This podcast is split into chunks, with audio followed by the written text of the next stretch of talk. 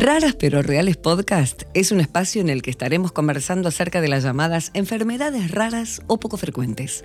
Abordaremos diferentes temáticas con capítulos exclusivos a cada patología, profundizando en sus características, tratamiento, diagnóstico y las últimas novedades del ámbito médico. Bienvenidos a Raras pero Reales.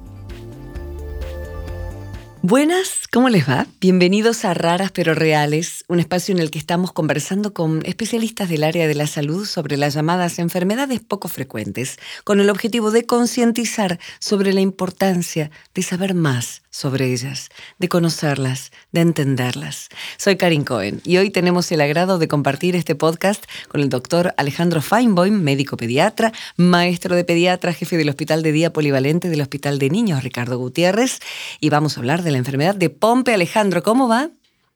Muy bien, muchas gracias por la invitación. Un placer volver a estar acá contigo. Podemos empezar describiendo la enfermedad en pediatría, cómo ¿Qué es lo que pasa en el cuerpo del niño o niña con esta enfermedad, Alejandro?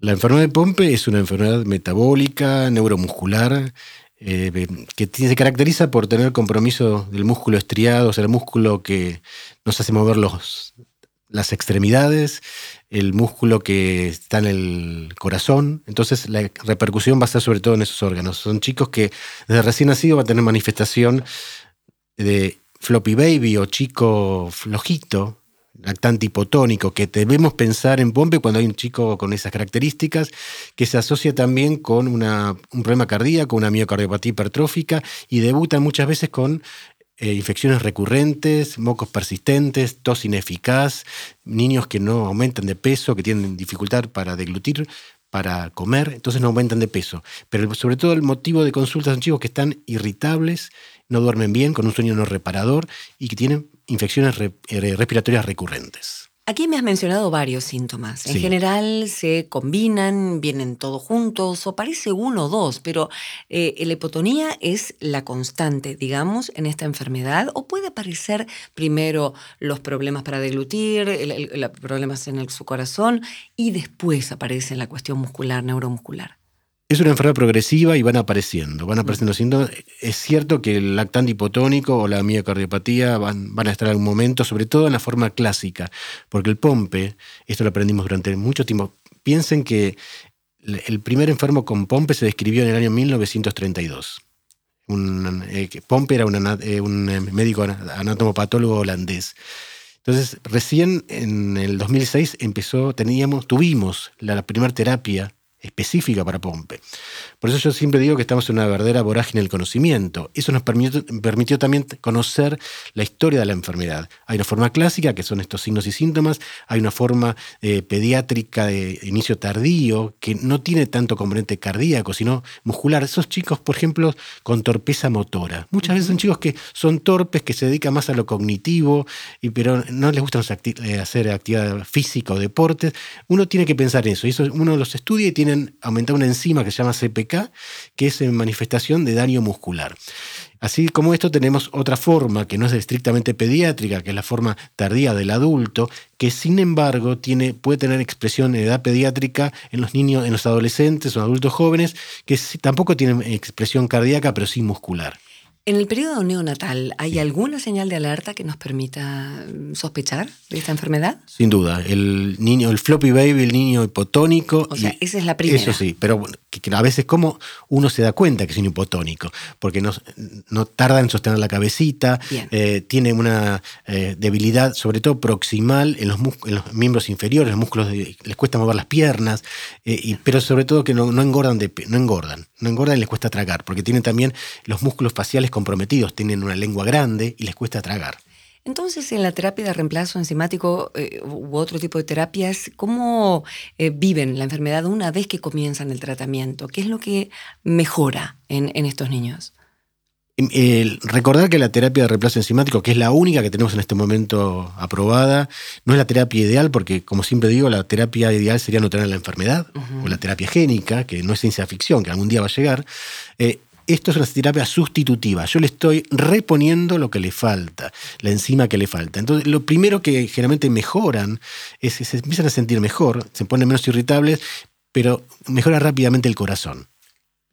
Esto es eh, llamativo y lo vimos en, estamos viendo en todos los chicos con cualquiera sea la manifestación inicial del pompe. ¿Y qué otra cosa los mejora, eh, y esto va más allá de la pregunta, eh, para, que su vida sea más normal o llevadera para ellos y para su familia?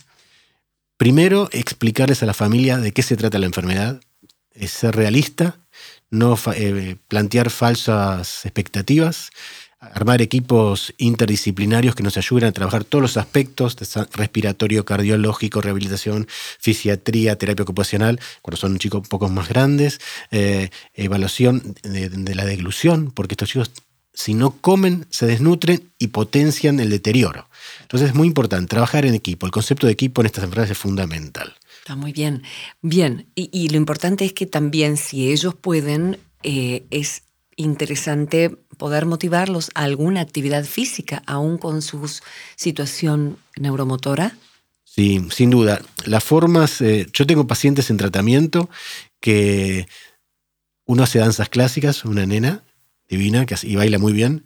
Otro chico que, tiene, que tuvo un, pompe tardío, eh, de forma clásica más tardía, que esquía o que siempre cuento esta anécdota que fue en sala de cinco, fue escolta de bandera y no abanderado. La mamá decía, ¿sabes por qué, Alejandro?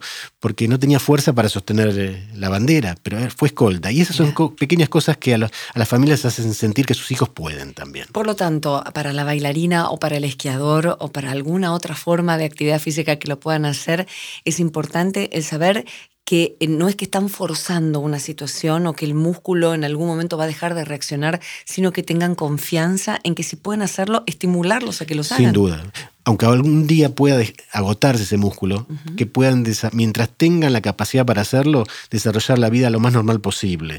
Aún en las formas graves, severas que tengo, yo tengo chicos que están con respirador, con maestra domiciliaria.